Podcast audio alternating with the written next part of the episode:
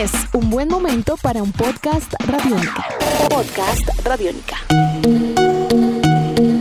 Amigos, bienvenidos a una nueva entrega de En Descarga Radiónica. Mi nombre es Diego Bolaños, arroba Diego Mao B, y como siempre me, encuentro acompañado del gran Iván Zamudio, arroba piloto.espacial.3000, sin más puntos, ¿cierto? Nada más ahí. No, nada más, ahí está perfecto. En Instagram. En Instagram. Y arroba Iván Zamudio de nuevo en Twitter. Eh, Iván, bienvenido. Como siempre, vamos a hablar de temas que nos interesan. Este a mí personalmente me apasiona mucho. Eh, yo quiero preguntarle, arrancar por el principio, ¿qué sabe usted de Google Stadia? Bueno, eh, yo leí unas reseñas por ahí. eh, digamos, el producto está, pero eh, se presentó con ciertas falencias, ciertas fallas, eh, digamos, más, más que de. Más, ¿cómo decirlo? Más que de lo grande que es, como detalles. Que digamos hacen que, que el producto no sea, no llegue al 10 de 10. ¿sí? Porque yo las reseñas que leí es 6 de 10, 5 de 10. eh, sí, muy chévere, pero pues eh, necesitas tener más conexión a internet, necesitas hacer más cosas. Entonces eh, es, creo que son más temas, es lo que he leído es más como de temas técnicos, porque eventualmente sí va a ser un gran servicio. La pregunta es, ¿usted cuál es su opinión frente al streaming de videojuegos? Frente al streaming de videojuegos, yo pienso que hay que tener una, una plataforma muy robusta para poder hacer ese tipo de cosas. eh, en el sentido de que si usted es nuevo en el mercado y usted entra, pueden ocurrir este tipo de cosas. Pero creo que Google, frente a lo que viene a futuro, pues se puede armar, tiene el poder de Skynet, ya que hablamos de Terminator hace un rato, para poder eh, pues, suplir ese tipo de cosas. Creo que eh, va muy bien, va por un muy buen camino. Y la prueba es, por ejemplo, el proyecto xCloud de, de Microsoft, pues que quiere llevar que usted pueda co- conectarse a internet con el celular y pueda jugarse una partida de Gears of War con un, ahí mismo con el, eh, estando en la buceta. Sí, o sea, eh, creo que vamos por buen camino, pero pues es todavía un territorio complejo donde hay muchas variables con respecto a la potencia ¿no? de las cosas. ¿Usted qué espera de un servicio de streaming de videojuegos? Yo espero que sea líquido, o sea, eso, que precisamente eso, que usted, se Es que- que usted se siente en una buceta a jugar Gears of War y continuar No, pero, la pues partida. eso, pero eso sí requiere otro Sí. nivel. Estamos Sí, listo, pero- ok. Sí, sí, sí, Eh, yo espero eso, eso. es bueno porque es que usted, usted es un gamer. Y aquí yo creo que está el punto más grande de la discusión. Esto no es nuevo, esta experimentación inició hace muchos años. De hecho, el primero que se metió de lleno a esto fue PlayStation, con PlayStation Now, Sí. y también con PlayStation Remote Play, en donde ellos empezaron a implementar códex de video, servidores, plataformas, para entender la capacidad que esto tenía de ser una realidad. Y en su momento lo fue. Yo debo confesar que hace cinco años, cuando se planteó PlayStation Now, eh, tenía una conexión de internet que llegaba a los 15 megabytes, a los 15 megas, y, y era difícil lograrlo. Era difícil lograrlo en su momento. Ellos pedían un mínimo de 10 megas para tener un servicio decente. Después ya, ya tuve acceso a una plataforma más robusta y yo he probado el Remote Play y ha sido fantástico. A eso le sumamos la capacidad de hardware que tiene Google. Y cuando se me planteó a mí, creo que ya ustedes, si son seguidores de este podcast, ya saben que hemos hablado acerca de la nueva generación, de cómo el streaming va a alterar. Em, yo estaba pensando que probablemente esta generación en la que estábamos actualmente podría llegar a ser la última, ya sabemos que no lo es, pero yo sí consi- considero firmemente y continúo pensando que la próxima será la última, en la medida en que ya para la siguiente ya todo va a estar dado. Ok. El problema más grave que tuvo o que ha tenido hasta ahora Google Stadia es un asunto de marketing. Ok. Y es un asunto de a quién va dirigido una, a quién va dirigida una plataforma como esta. Me explico, usted es un gamer, es decir, usted valora la experiencia de tener los juegos en físico, de tener toda la capacidad, de tener los detalles técnicos, gráficos, usted valora toda la experiencia. El streaming claramente pretende esto no.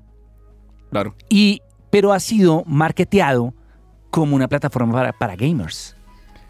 Y no puede ser una plataforma para gamers porque técnicamente no están las capacidades. Es decir, la latencia. Eh, Eso eh, fue lo que yo leí.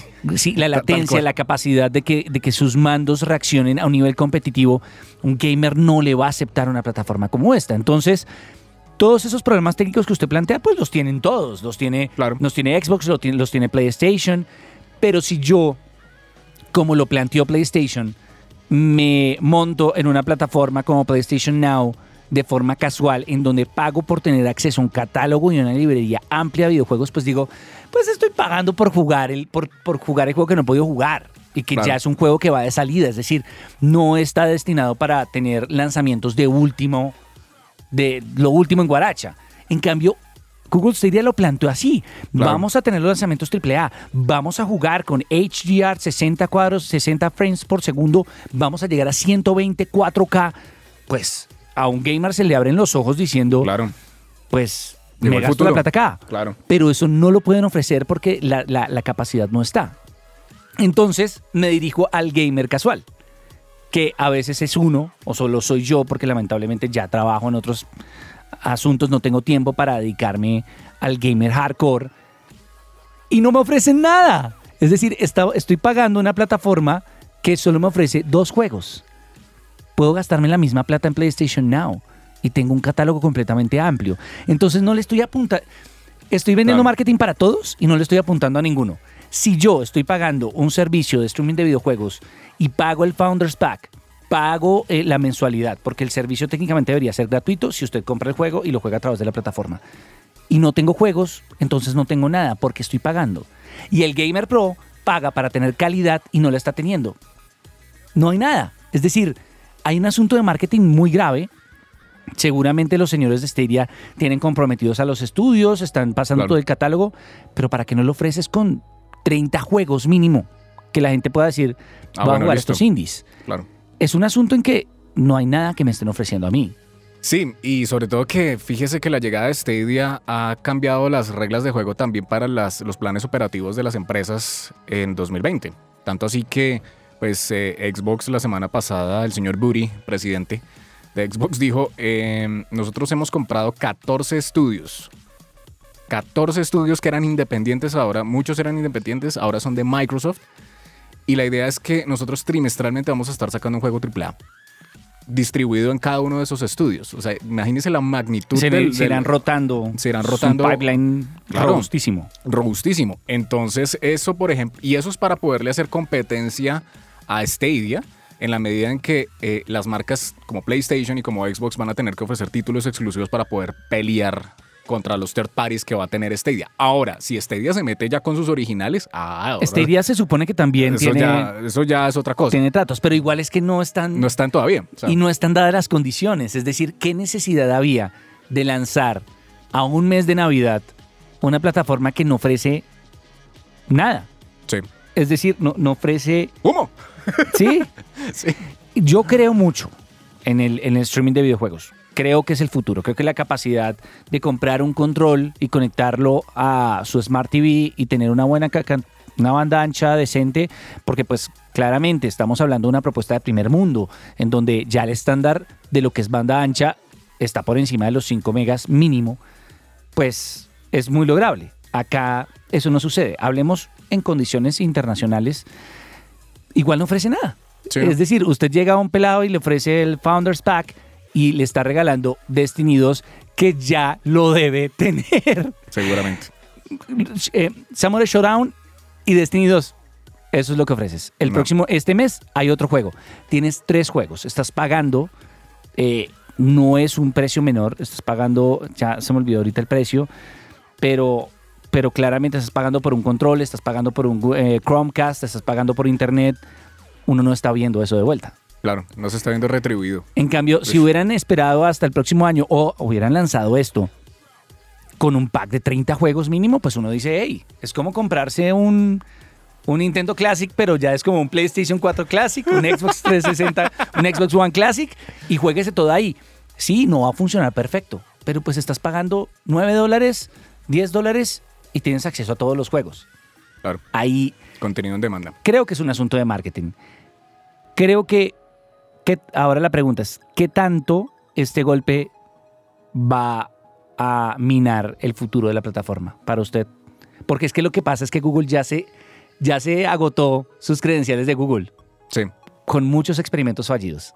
Google Plus, Google Glasses, ya la gente no le cree tanto. no le cree tanto. Es decir, si a mí como inversionista me dicen meta plata en Google Stadia, yo digo, hey, man, pero mañana pueden estar quitándole el soporte a esto. Yo creo que, mire, vamos a tener, esto otra vez se nos va a alargar, el chico se nos va a alargar un año más. No, eh, y ya para cerrar, eh, creo que eh, el comportamiento de lo que haga Stadia durante los próximos 12 meses del año 2020 va a dictaminar muchas cosas porque hay que recordar que noviembre y diciembre del año entrante llegan las dos consolas nuevas de Xbox y de, Microsoft y de Play y de Sony. Entonces, vamos a ver qué pasa. Yo, creo, que, yo creo que si ellos ahí hacen buenos golpes eh, y buenos movimientos, puede que le pongan difícil la vara a los otros. Yo creo que no tienen un año. Sí. Yo creo que tienen seis meses. Sí. Sí, porque seis eso meses para dar un golpe. El golpe que habían anunciado que iban a dar y que no han dado, porque lanzar una plataforma sin terminar no es un golpe, pero tienen seis meses para tirar ese golpe. Sí. Si no lo hacen en seis meses, llegan perdidos a Navidad en contra de plataformas establecidas, nuevas consolas. y con un hype tremendo. Y con un hype tremendo. Porque créame que PlayStation y Xbox no han dicho nada de las nuevas consolas y espérese a que las revienten. Han dicho cositas por ahí. Por eso se han guardado todo. y eso va a pasar en los próximos, en los próximos ah, eventos. Y ahí ellos van a llegar con golpes, golpes. Si Stadia se está esperando a un año, al próximo diciembre, para votar ese golpe, esa plataforma muere. Es verdad. Muere. Es verdad. Queremos saber sus opiniones, que nos cuenten a través de arroba Radionica en Twitter, a través de nuestras cuentas y también que sigan nuestros podcasts a través de radionica.rocks y nuestras plataformas de streaming. Y nos vemos la próxima. Queremos sus opiniones. ¿Vale la pena el eh, Google Stadia? ¿Vale la pena el streaming de videojuegos o todavía no? A ver si la verdad no era como lo pintaban. Hasta la próxima. Nuestros podcasts están en radionica.rocks, en iTunes, en RTVC Play y en nuestra app Radionica para Android y iPhone. Podcast Radionica.